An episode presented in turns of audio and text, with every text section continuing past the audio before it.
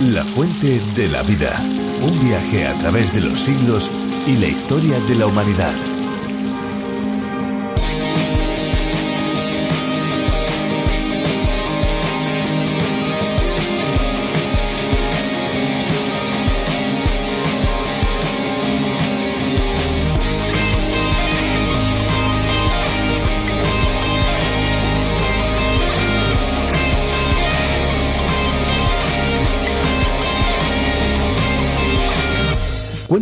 Popular a modo de leyenda que Ruperto Jacinto Chavarri descubrió las aguas de Carabaña durante una cacería. Al detenerse para calmar la sed en un manantial del cerro de Cabeza Gorda, en la comunidad de Madrid notó el especial sabor salado y llenó su cantimplora para analizar el líquido encontrado. Desde 1782, numerosos análisis de las aguas demuestran las propiedades salinas inigualables que llevaron primero a su reconocimiento y posteriormente a su comercialización a nivel mundial. Esta fuente salina era un manantial que formaba charca al expulsar las aguas minerales al exterior. A ella acudían vecinos de Carabaña y de los alrededores para consumirla, extrayendo el agua de dos pozos artificiales ya explotados desde la época romana. Aquí estamos una vez más preparados para disfrutar de un programa especial, un programa único, diferente y a disposición de todos. Esto es La Fuente de la Vida. ¿Qué tal amigos? ¿Cómo están? ¿Cómo se encuentran? Les habla Esperanza Suárez y les doy una cordialísima bienvenida. Pues me hago la pregunta, ¿qué hace de la Biblia un libro tan especial? Sencillamente se trata de un conjunto de documentos reconocidos como la palabra de Dios porque fueron escritos por autores inspirados por el propio Creador. Son 66 libros, más de mil capítulos escritos a lo largo de varios siglos, pero con un único mensaje coherente y verdadero. La Fuente de la Vida proporciona un medio de aprendizaje profundo de la palabra de Dios. Está en el aire desde hace varias décadas y llega a más de 80 países con sus respectivos idiomas. Qué bueno es saber que las versiones en castellano también están alcanzando a personas de otras procedencias. Tenemos oyentes de Costa Rica, de Uruguay, de Argentina, de Ecuador, de México y hasta de Canadá.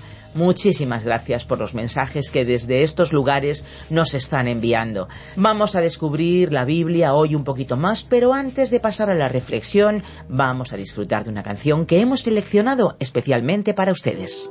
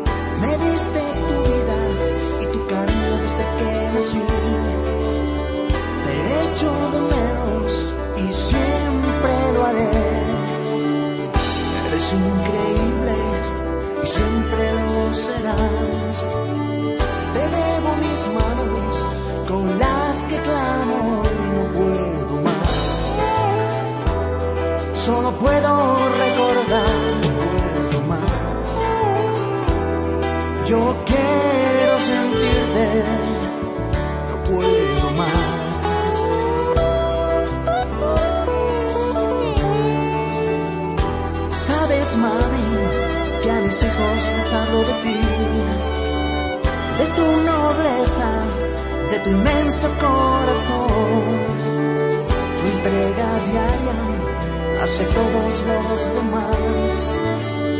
Aunque tú no estés, ellos te conocerán, será por mí. Que tus palabras sigan vivas, será por mí. Que nunca se te olvide, será por mí.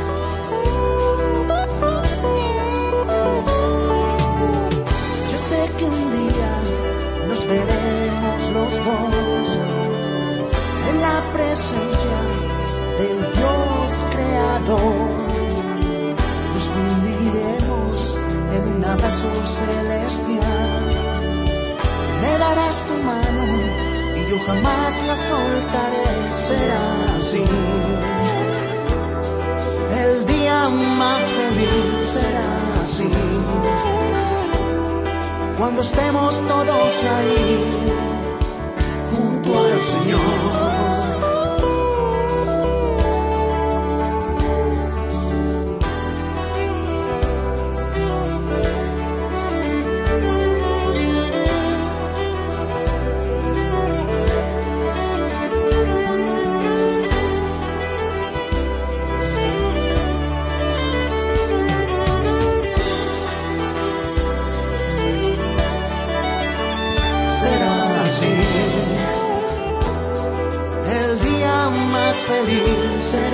Señor. cuando estemos todos ahí junto al Señor.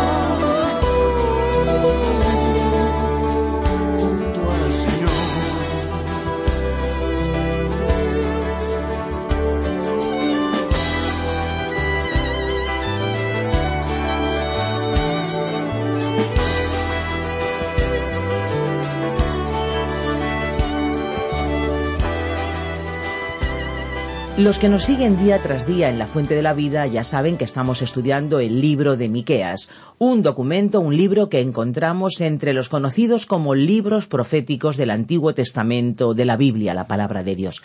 En él descubrimos revelaciones, podríamos decir muy importantes de parte de Dios, y es que así lo son. Entre estas revelaciones hay algunas advertencias bastante severas en contra de los que hacen cosas que van en contra de la voluntad de Dios, es decir, cosas que no Es una señal de alarma, es una señal de alerta, es una señal de advertencia y es que en este primer capítulo empezamos a aprender y comprender esas profecías reveladas a través del profeta Miqueas. Seguimos en el primer capítulo, pero esta vez a partir del versículo 13. Pueden abrir su Biblia y seguirnos hasta el final del capítulo aprendiendo un poco más sobre la historia de esa relación de Dios con la humanidad que él creó con un carácter claro, con una determinación y unas pautas, pero también lleno de gracia y misericordia. Descubramos qué lecciones podemos aprender.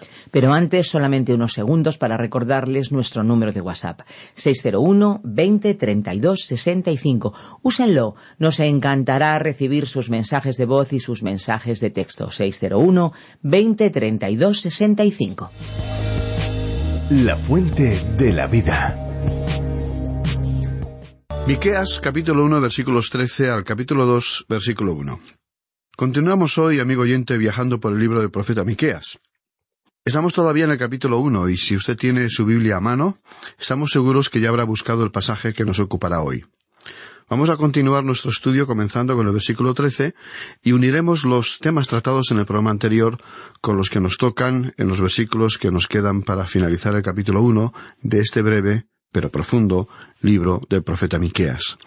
La breve profecía de Miqueas ha sido muchas veces poco comprendida o malentendida, porque comienza con juicio en sus tres primeros capítulos. No creemos que el tema de los juicios sea el mensaje más importante de este libro, a pesar de que el libro comienza de esta manera.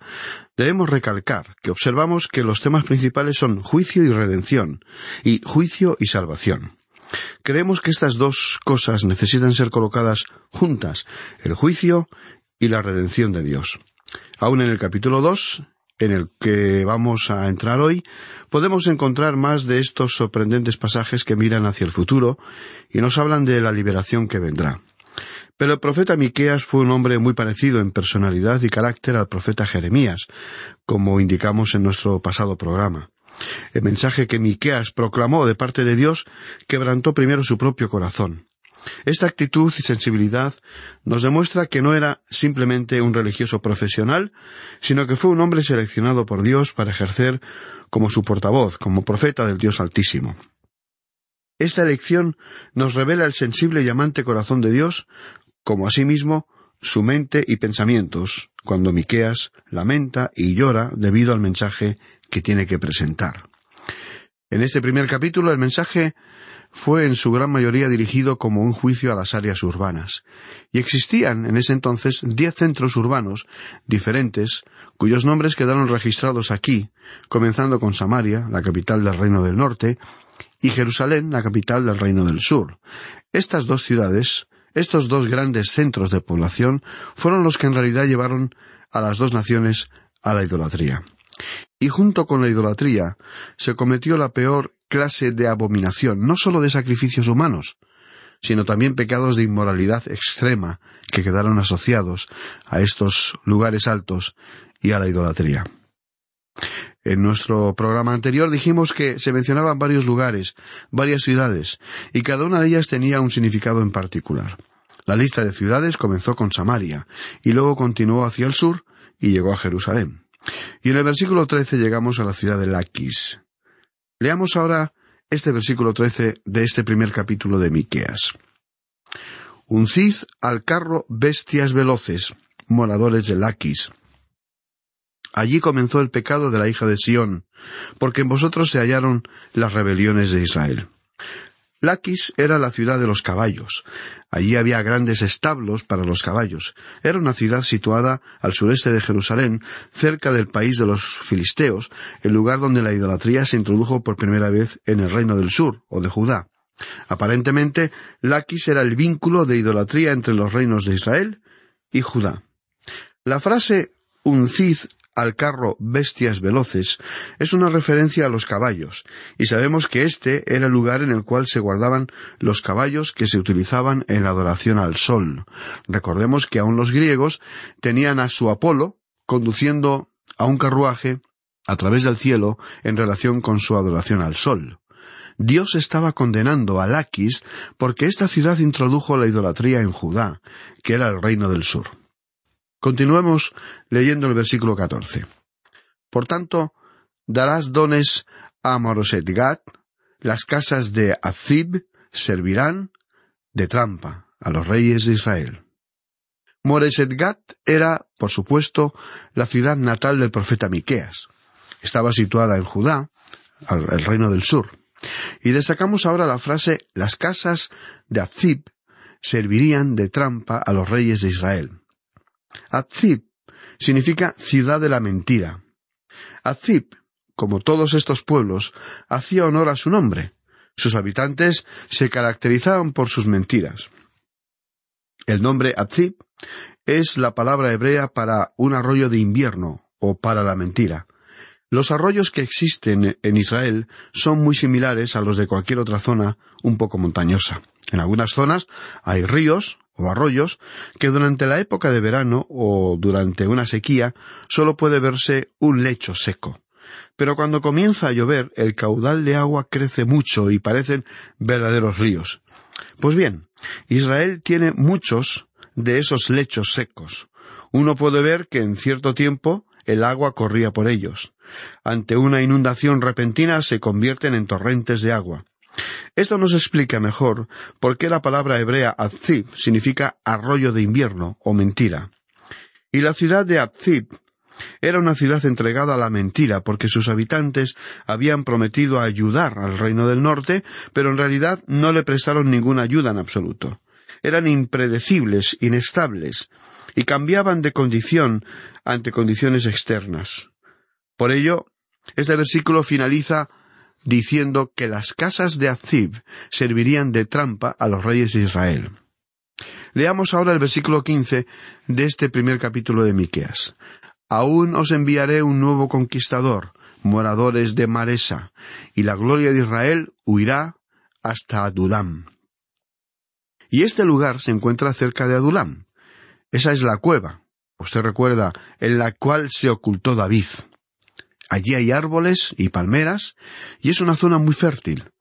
Hay hasta cascadas, porque existe allí un manantial situado a unos 125 metros sobre el nivel del oasis en un rincón muy hermoso. Es llamado Engadí, y así era conocido en los tiempos del Antiguo Testamento. Aquí tenemos una sugerencia de que podría venir ayuda para ellos, pero no en aquel momento. Pero la sugerencia, más bien débil, es que la frase la gloria de Israel se refería a un heredero de la línea de descendencia de David que vendría, y el Señor Jesucristo es el único que encaja con esta descripción. Y uno de sus nombres era fiel, fiel y verdadero. Y éste llegaría para librarles. Él no vendrá de la ciudad de la mentira, con toda seguridad. Sin embargo, en los días del profeta Miqueas, el pueblo de Israel fue engañado, totalmente engañado, y no recibieron ninguna ayuda cuando el ejército asirio descendió desde el norte e invadió sus tierras. Entonces el profeta los llamó para que se lamentaran como nación. Y en el versículo 16 leemos, Arráncate los cabellos, córtalos, por los hijos que tanto amas, hazte calvo como el buitre, porque van al cautiverio lejos de ti. Es decir, que cuando Asiria invadió Israel por primera vez, se apoderó de los jóvenes y los llevó al cautiverio, el pueblo fue llamado a lamentarse por aquella tragedia. El arrancarse los cabellos era una muestra de aflicción. Aunque en la ley de Moisés se les dijo que no debían recortarse la barba ni afeitar su cabeza, en aquel momento, a causa del pecado que se había introducido en la nación, se les dijo que expresaran su aflicción de esta manera. El profeta Isaías, que fue contemporáneo del profeta Miqueas, tuvo algo que decir acerca de esta costumbre. En Isaías capítulo quince y versículo dos leemos lo siguiente Subió a Bayit y a Dibón, lugares altos, a llorar. Sobre Nebo y sobre Medeba aullará Moab. Toda cabeza de ella será rapada y toda barba rasurada. Este versículo describe un gran lloro y lamentaciones. Ellos habían perdido sus hijos. Este fue el juicio de Dios sobre ellos.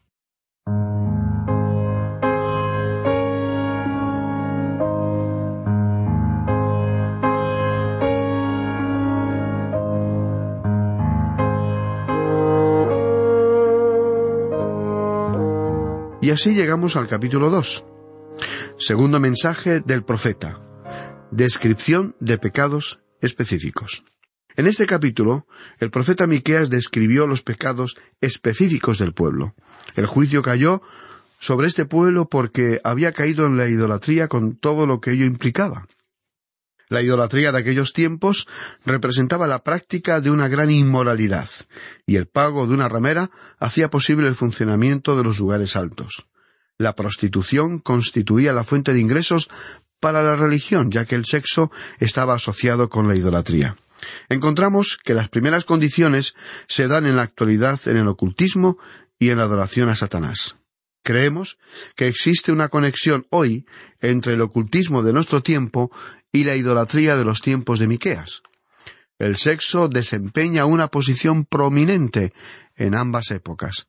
En ambos casos se ve una revelación del hombre quebrantando el mandamiento de Dios. El pecado sexual y la idolatría parecen ir juntos. Estos pecados destruyen el hogar, así como también destruyen la tierna relación entre un hombre y una mujer en el matrimonio. Cuando el sexo se mantiene dentro de la relación matrimonial, puede convertirse en la experiencia más hermosa y agradable del mundo.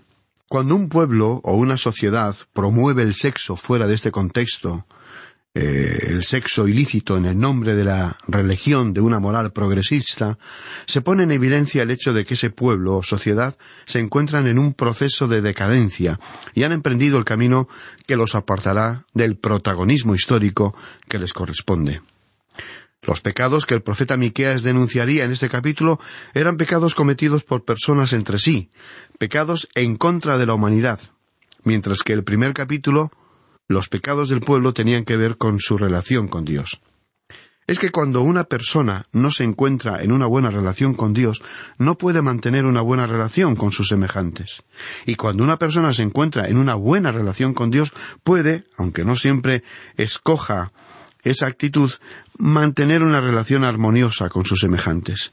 Esa es la razón por la cual ciertos movimientos juveniles idealistas que promovían la amistad y una convivencia solidaria generalizada al funcionar independientemente de los principios éticos de la Biblia, se desviaron hacia una práctica abierta de una inmoralidad total, a la vez que malograron las vidas de muchos jóvenes.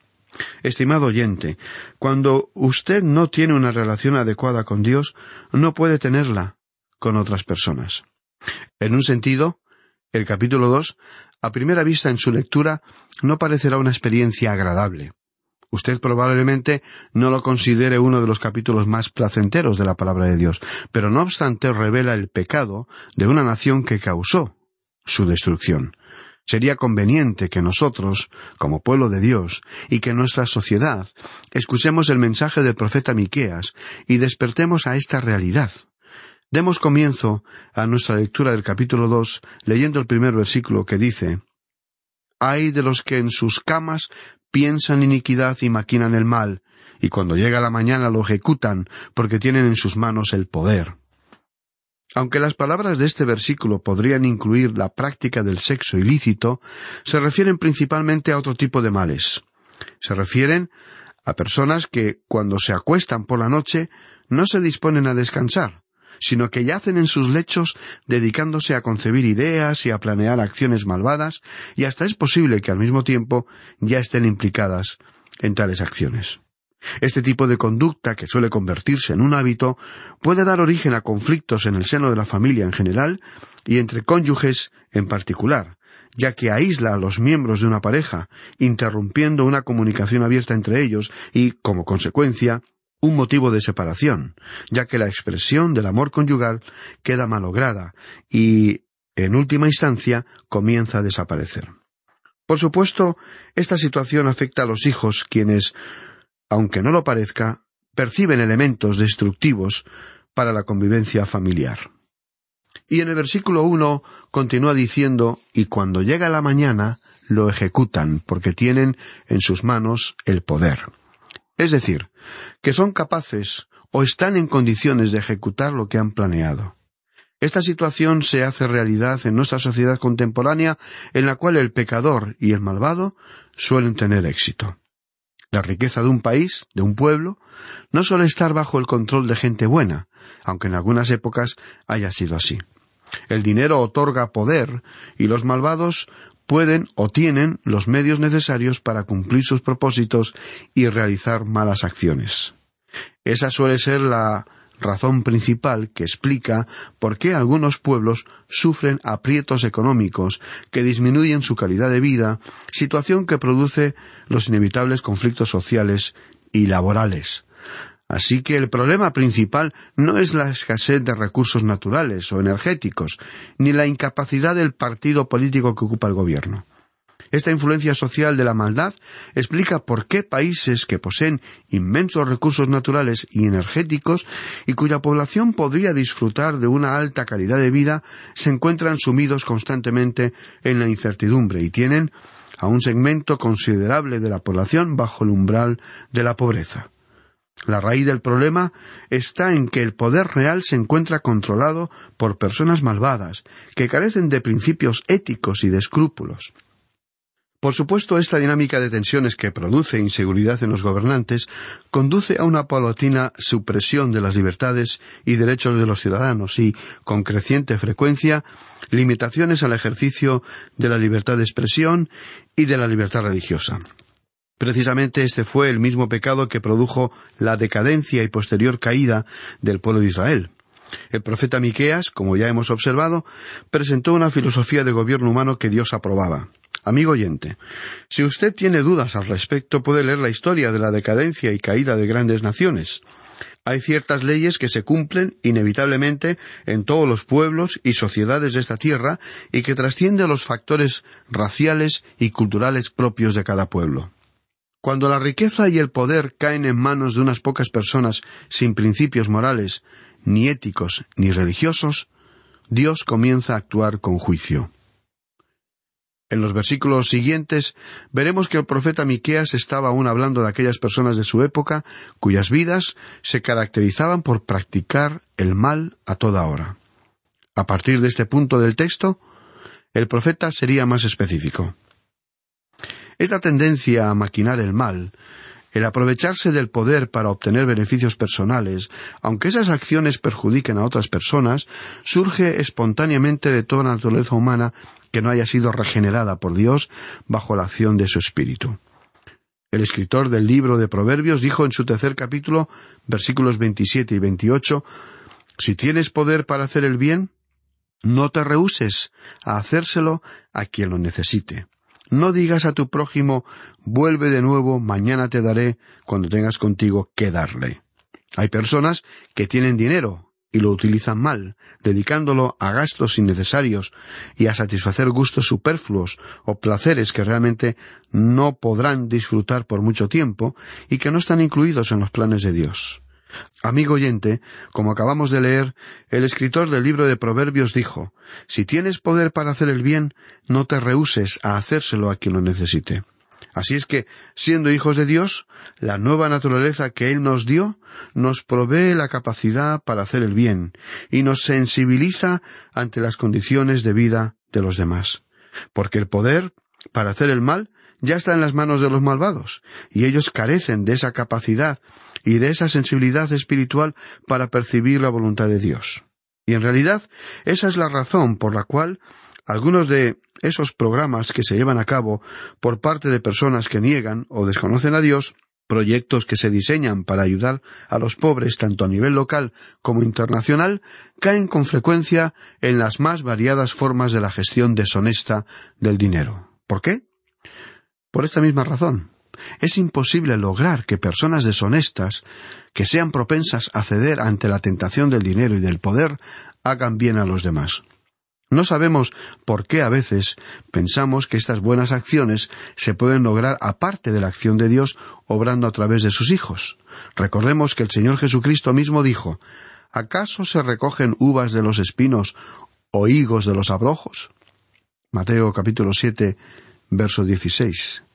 Usted está perdiendo su tiempo si está tratando de conseguir frutos de plantas que por su naturaleza no están capacitadas para obtener frutos.